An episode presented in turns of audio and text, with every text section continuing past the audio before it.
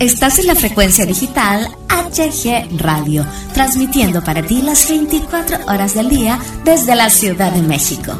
HG Radio, tu radio independiente.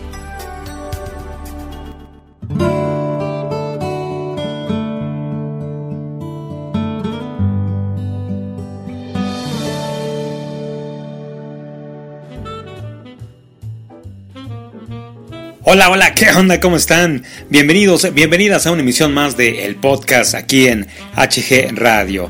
Es viernes, viernes 31 de mayo 2019. Yo soy su amigo Hugo Galván. Empezamos.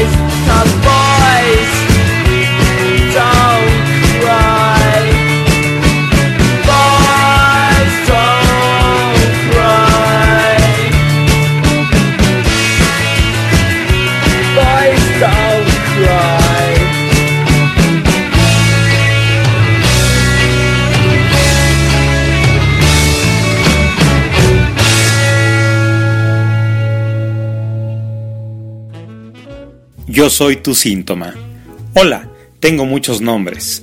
Dolor de rodilla, dolor de estómago, asma, mucosidad, gripe, dolor de espalda, ciática, cáncer, depresión, migraña, tos, gripe, dolor de garganta, insuficiencia renal, diabetes, hemorroides y la lista sigue y sigue.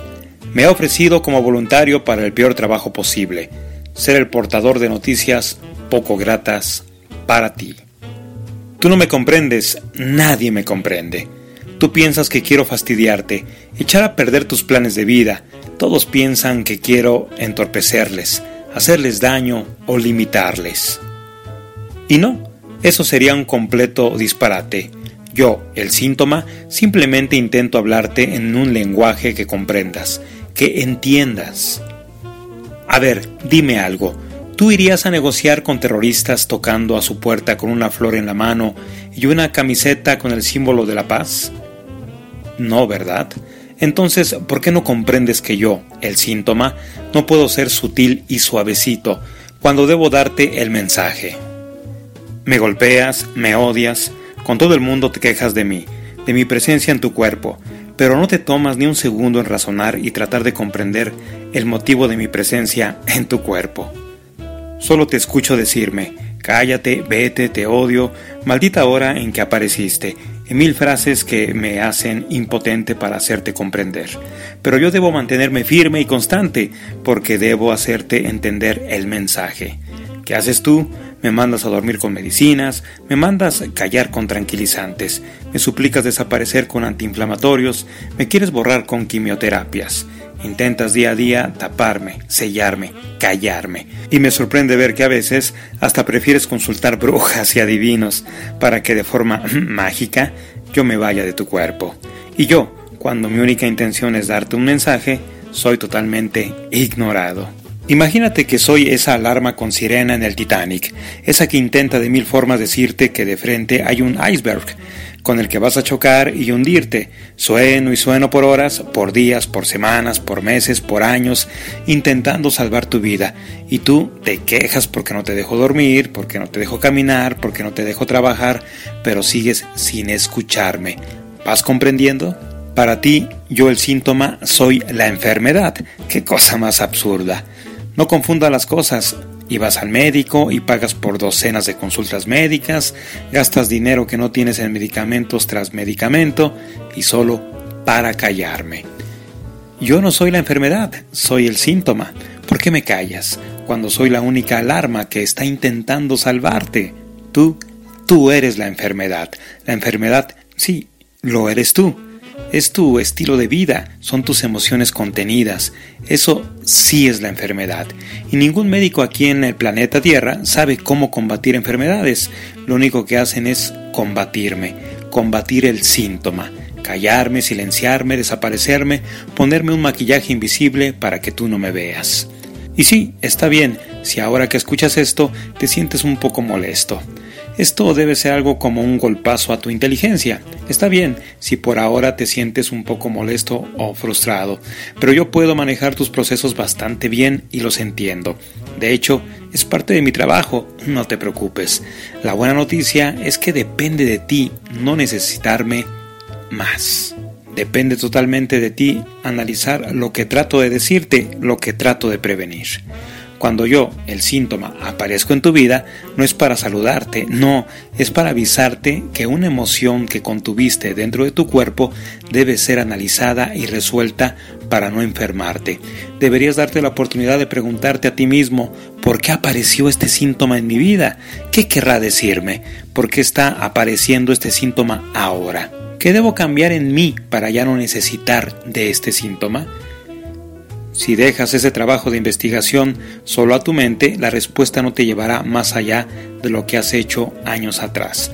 Debes consultar también con tu inconsciente, con tu corazón, con tus emociones.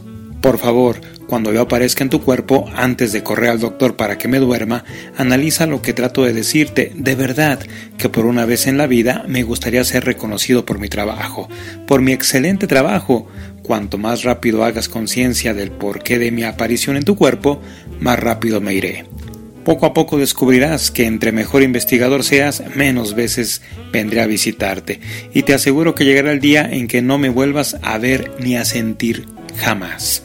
Al mismo tiempo que logres ese equilibrio y perfección como analizador de tu vida, tus emociones, tus reacciones, tu coherencia, te garantizo que jamás volverás a consultar a un médico ni a comprar medicinas. Por favor, déjame sin trabajo. Te invito a que reflexiones cada vez que me veas aparecer por el motivo de mi visita. Te invito a que me dejes de presumirme con tus amigos y familia como si yo fuera un trofeo. Estoy harto de que digas Ay, pues yo sigo con mi diabetes, ya ves que soy diabético. Ay, pues ya no aguanto el dolor de mis rodillas, ya no puedo caminar. Siempre eh, yo con mis migrañas.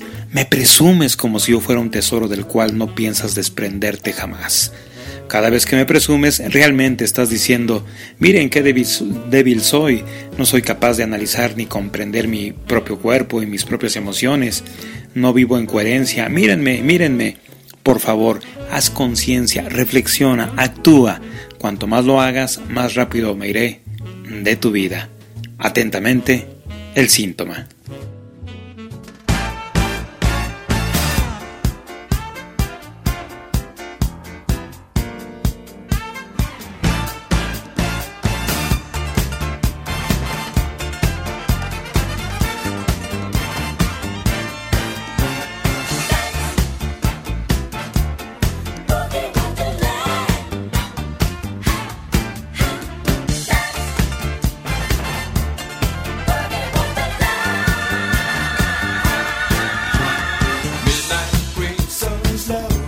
in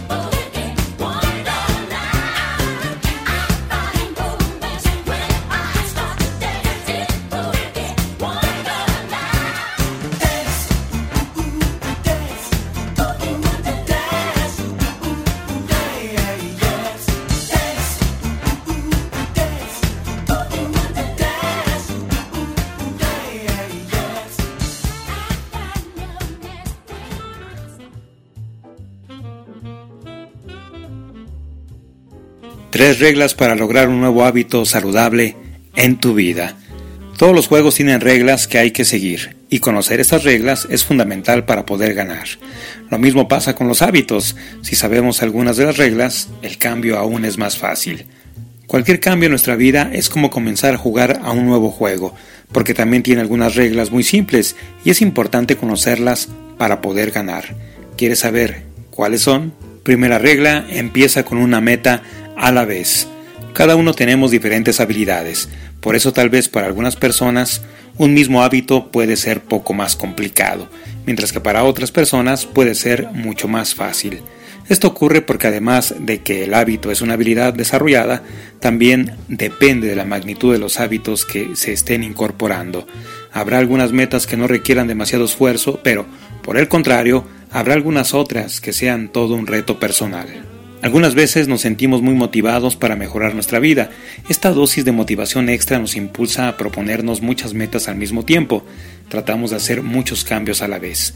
Al principio parece que sí somos capaces, pero desafortunadamente es muy probable que renunciemos al poco tiempo a todos estos cambios. Segunda regla, registra tu avance diario, incluso si fallas. La única forma de lograr incorporar un hábito es repetir la acción tantas veces hasta que se vuelva automática. Para lograr esto se requiere de constancia. El problema empieza cuando a veces no somos capaces de recordar si hemos sido constantes o no. Los humanos tendemos a maximizar las acciones negativas que realizamos y a minimizar las positivas.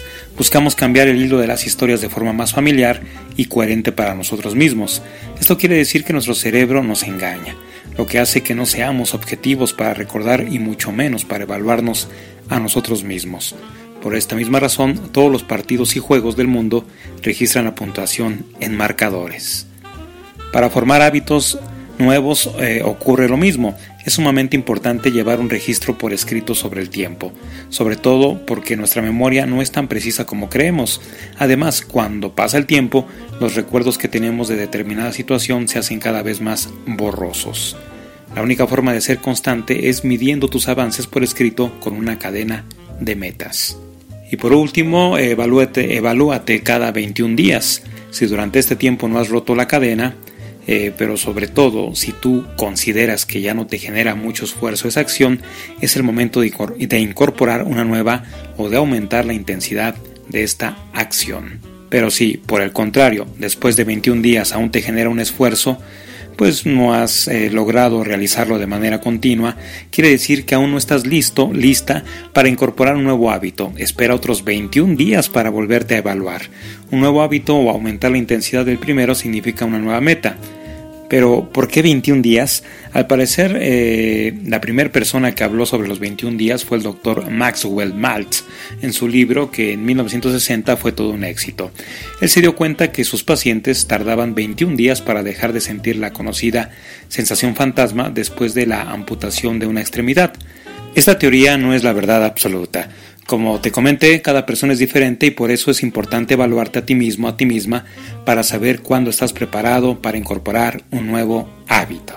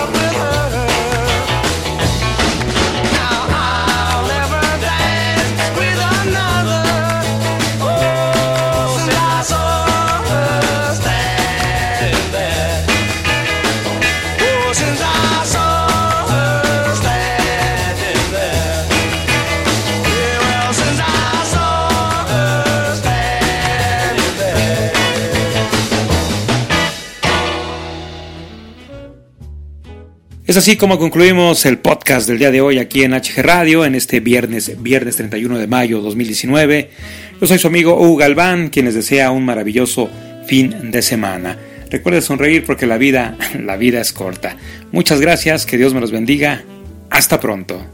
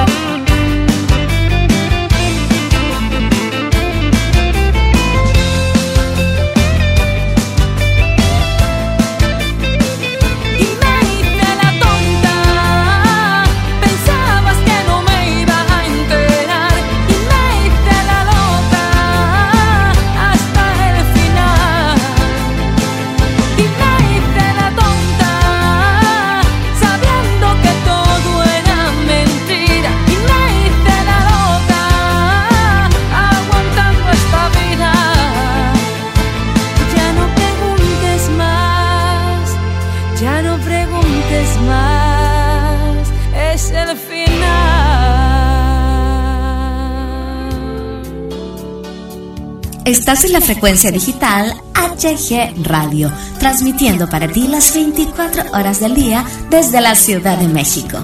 HG Radio, tu radio independiente.